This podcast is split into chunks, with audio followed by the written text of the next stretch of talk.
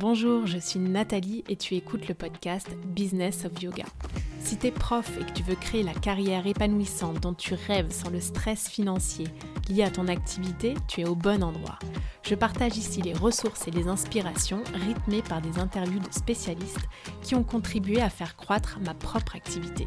Bref, le guide que j'aurais rêvé qu'on me donne quand je me suis lancée il y a seulement quelques années dans l'entrepreneuriat je synthétise pour toi les outils que j'ai appris via des guides simples et accessibles pour optimiser tes revenus de solopreneur du yoga. Tu peux suivre l'actualité du studio sur kain.yoga et pour un max d'infos sur les programmes et les lancements de notre école, abonne-toi à la base élève dans la description de l'épisode. Bonne écoute Aujourd'hui c'est rigolo, j'enregistre cet épisode dans ma chambre, emmitouflée sous des couvertures, il y a de la neige dehors j'ai passé l'après-midi à courir entre la danse, l'escalade et le studio où on manque de personnel. Et je me suis dit que c'était une introduction parfaite pour le sujet que j'avais prévu d'aborder aujourd'hui. Dans cet épisode, je vais t'expliquer pourquoi je ne pense pas qu'il soit possible d'atteindre ce fameux équilibre entre vie perso et vie pro, la fameuse life-work balance ou work-life balance. Ça dépend dans quel sens on préfère le dire. On me demande souvent comment je fais pour faire autant de choses à la fois, surtout par rapport aux enfants et à ma vie pro. Alors je pense que ce serait une bonne idée de partager avec toi aujourd'hui mes outils de la gestion du temps parce que je vais tout de suite casser le mythe et dire qu'il n'existe pas d'équilibre parfait. On va faire un deep dive dans la gestion de son temps et je vais te livrer mes stratégies préférées que j'essaie d'appliquer à ma vie au quotidien. Je dis bien j'essaye hein, parce que c'est un travail de tous les instants et j'ai très souvent tendance à dévier légèrement des stratégies bien pensées. Le sujet du temps est un sujet qui me passionne et que je trouve indispensable à l'équilibre personnel parce que le temps, c'est aussi l'une des ressources les plus précieuses qui existent au monde. Et je dis bien les plus précieuses. C'est une ressource non renouvelable. Et le moment qu'on vit maintenant ne se reproduira plus jamais, malheureusement. Quand on y pense, c'est assez vertigineux, et je sais pas toi, mais moi, j'ai pas envie de perdre un seul instant. Aujourd'hui, j'ai synthétisé quatre axes qui m'ont été utiles à titre personnel pour mieux gérer mon temps et qui, je pense, contribuent à un meilleur équilibre. J'ai récemment lu un livre intitulé La 25e heure, que mon mari m'avait offert il y a des années, sûrement pour me faire passer le message subliminal que je travaillais trop et que peut-être je devrais réussir à terminer ma semaine de travail en 25 heures au lieu de 50.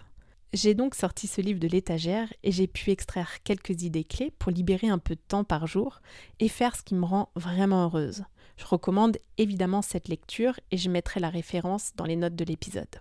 Je suis donc maman, conjointe, sœur, fille, amie, chef d'entreprise, étudiante, prof, propriétaire, créatrice, et j'en passe. On me demande comment je fais pour tout faire en même temps, et la réponse est très simple, je ne fais pas tout ça en même temps. Parce que je crois qu'il est extrêmement difficile de faire cohabiter tous nos rôles dans une vie parfaite, avec une harmonie bien équilibrée à un moment donné. Je crois plutôt que dans la vie, en fait, on traverse des saisons. Des saisons qui sont basées sur une ou deux priorités au maximum. C'est pour ça que si on regarde ma vie aujourd'hui, on peut se dire ok, elle gère tout en même temps, vie pro, vie perso, famille, projet IMO, amis, etc., etc. Mais quand on prend comme ça un snapshot d'un moment de vie, ça reflète vraiment pas toutes les saisons que j'ai traversées ou que tu traverses aujourd'hui.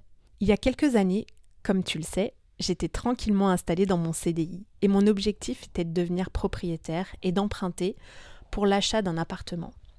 Quand j'étais célibataire et un couple, j'avais le temps pour tout l'aspect social lié à cette vie. Ensuite, j'ai eu une longue période entre 2014 et 2018 où un de mes seuls focus a été de m'occuper de mes enfants qui étaient petits. J'ai pris à chaque fois entre 7 et 9 mois de congé mat pour mes deux enfants. Il aurait vraiment été difficile de faire cohabiter un projet entrepreneurial avec cette saison-là de vie. Je me suis ensuite vraiment plongée dans mon projet pro et on peut dire qu'entre la famille et la création d'une entreprise, il n'y avait pas beaucoup de place pour mes relations sociales et amicales qui ont quelque peu été délaissées. La saison dans laquelle je me trouve aujourd'hui est intéressante puisque mes enfants ont grandi un peu, enfin, ils ont que 5 et 8 ans, mais bon, ce sont plus des nourrissons et la crise Covid est derrière nous, enfin j'espère, et l'activité se porte plutôt bien. J'ai donc plus de temps pour reprendre d'autres projets et d'autres priorités dans cette nouvelle saison de vie. Voilà donc pourquoi je pense que pour bien gérer son temps, il faut savoir gérer ses priorités en fonction de la saison dans laquelle on se trouve. J'ai d'ailleurs souvent remarqué une tendance au burn-out quand on essaye de combiner trop de facteurs en même temps. Il y a toujours tellement de choses à faire et le temps n'est malheureusement pas extensible. La première stratégie que j'ai envie de partager avec toi pour mieux gérer ton temps est donc une stratégie que j'emploie moi-même, la simplification. J'adore tout ce qui est simple. Il y a beaucoup de choses à faire dans une journée et une to-do list à rallonge, c'est pas forcément la bonne solution selon moi. Ça peut être décourageant et personnellement, quand je commence, ça arrive rarement jusqu'au bout. Un des problèmes aussi, c'est qu'à la fin de la journée, je suis même pas en mesure de dire ce que j'ai accompli. J'ai la tête farcie et je comprends plus rien. Ce que je fais par contre depuis un petit moment à titre perso, c'est que je définis trois priorités dans ma journée. Pas une, pas dix, mais bien trois.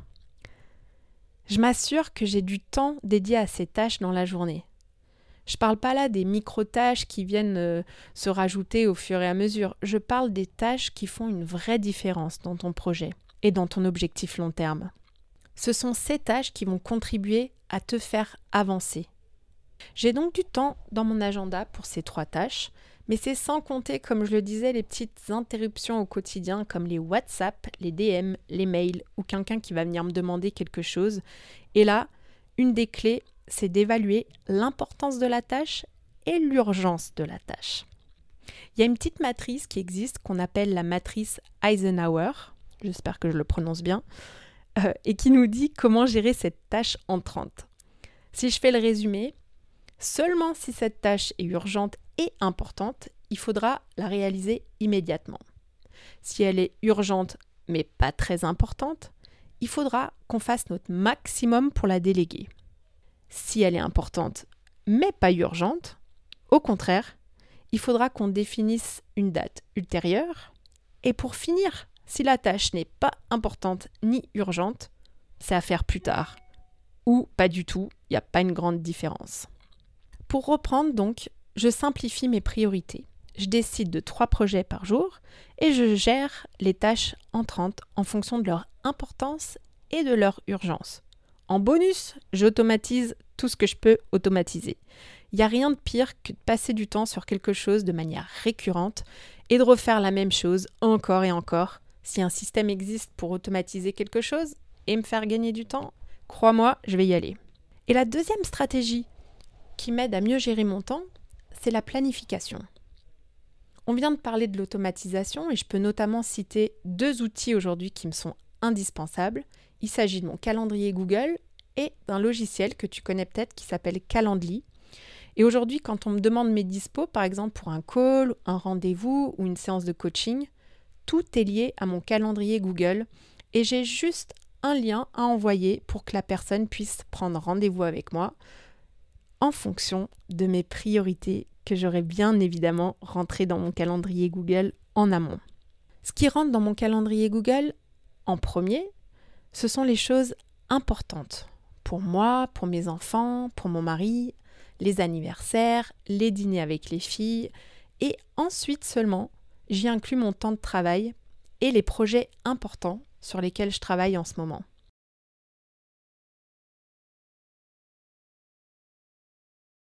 Donc au final, c'est seulement après tout ça que ma disponibilité pour les rendez-vous et les choses que je juge un peu moins urgentes peuvent venir s'ajouter à mon calendrier.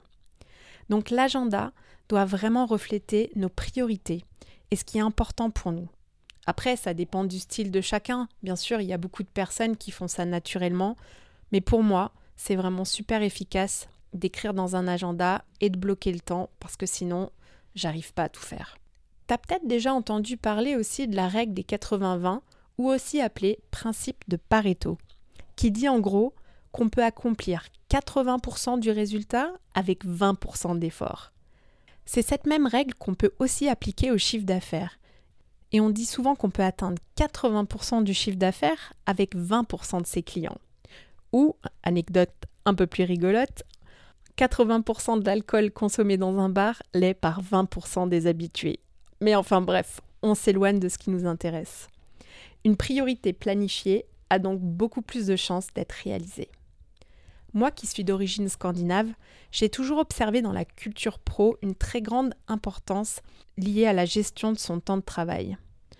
Les Scandinaves sont ultra efficaces et si un employé traîne encore au bureau après 17 heures, il y a de fortes chances que son manager lui demande s'il n'y a pas autre chose à faire à la maison et pourquoi il est encore là. En France, il y aura toujours un collègue pour dire à quelle heure tu es parti, surtout si c'est après 19 heures. Je pense qu'il y a quand même du bon à prendre dans le modèle scandinave, et pour ma part, j'ai jamais été du genre à traîner à mon poste de travail parce que le boulot était fait. Troisièmement, une stratégie qui a vraiment été salvatrice pour moi est la délégation. Souvent, quand on se lance en tant qu'entrepreneur, on n'a pas énormément de ressources et on a envie et besoin de tout faire soi-même. Que ce soit le site, la com, la compta, etc. Et il y a bien sûr certains éléments qui sont impossibles à déléguer. Mais j'en discutais récemment avec une prof de yoga qui m'a expliqué qu'elle faisait appel à un freelance pour le montage de ses vidéos, même si elle savait le faire elle-même, mais que ça lui faisait gagner un temps fou. Quand on dépend du ratio temps passé, temps facturé, on a tout intérêt à optimiser tout ce qui ne va pas générer de chiffre d'affaires. C'est aussi très pertinent de déléguer si on n'a pas vraiment la compétence pour un sujet, parce que ça sera mieux fait par un spécialiste. Je pense quand même qu'il y a beaucoup de choses qu'on peut faire soi-même, en particulier quand on débute, mais je pense qu'il ne faut pas hésiter à déléguer plus rapidement qu'on le pense. Ça permet vraiment de se consacrer sur le travail à valeur ajoutée pour nous, pour notre vision et pour nos projets. Dernier point que je vais aborder aujourd'hui, c'est d'apprendre à bien se connaître au niveau de son mode de fonctionnement et de ses besoins perso. Ça peut vraiment changer la donne, surtout quand on est à son compte et qu'on peut gérer avec une certaine autonomie et liberté son temps. Est-ce que tu es une personne du matin ou est-ce que tu es une personne du soir? Parce que mine de rien, va falloir t'organiser en fonction de ces critères-là. Moi, par exemple, c'est impossible que je me mette à réfléchir à partir du moment où je rentre chez moi le soir. C'est plus le moment en fait. Je suis déjà épuisée de ma journée de travail et le peu d'énergie qui me reste, j'essaie de le donner à mes enfants. Et ensuite, vraiment, c'est mission impossible. Donc si j'ai des choses à faire, ça sera le matin. Alors bien se connaître, et s'organiser, c'est super important, mais il faut aussi avoir un environnement favorable à la réflexion et au travail. Parce que moi, si ma maison elle est sans dessus-dessous, impossible de me concentrer. Si je suis au studio entre mes collègues et les élèves, c'est pas vraiment possible non plus pour moi de rentrer dans des phases de réflexion intense. Donc je pense que c'est important de s'aménager un espace de travail dans lequel on se sente à l'aise, un espace qu'on a organisé et qui nous ressemble, sans aller jusqu'à dire qu'il faut s'aménager un espace selon les règles du feng shui, bien que je pense quand même qu'il y a quelque chose avec l'environnement qui peut jouer sur l'efficacité de son temps de travail. Ça comprend aussi l'environnement électronique proche de nous et le mode ne pas déranger pour éviter toutes les notifications qui viennent polluer notre concentration. J'ai donc donné quatre pistes aujourd'hui qui m'aident dans mon organisation travail vie perso. Ces pistes sont précieuses, mais il ne faut pas oublier qu'on ne peut pas tout faire en même temps. Je crois que c'est extrêmement important de respecter la saison de vie dans laquelle on se trouve et de se dire qu'il y a un temps pour tout. Il y a un temps pour les relations amoureuses, un temps pour les enfants, la maternité, les amis, un temps pour la carrière, et tout combiné en même temps, parfois c'est un peu too much, et pas très réaliste en fait de penser qu'on peut tout faire en même temps. Alors, pas de pression, one step at the time. L'équilibre parfait est quasi impossible à atteindre à moins d'être une machine et il y aura certainement des dimensions de vie qui seront délaissées en fonction de la saison dans laquelle tu te trouves et c'est ok parce que quand tu changeras de saison, tu pourras compenser. Alors focus sur les priorités, c'est déjà pas mal. On approche de la fin d'année et c'est parfait pour décider de quelques projets principaux à mettre dans ton agenda pour l'année 2023. Merci d'avoir écouté cet épisode. J'apprécie tout particulièrement les retours et les commentaires sur ce qui t'a été utile ou non. Laisse-moi un petit mot et une note si cet épisode t'a plu. Le must, c'est de partager ce podcast avec une personne à qui ça pourrait être utile. Ça fait vraiment une énorme différence pour mon travail que tu prennes ce temps. Je te donne rendez-vous la semaine prochaine et d'ici là, suis ton intuition et prends une action qui te rapprochera un pas de plus vers ce pourquoi tu es là.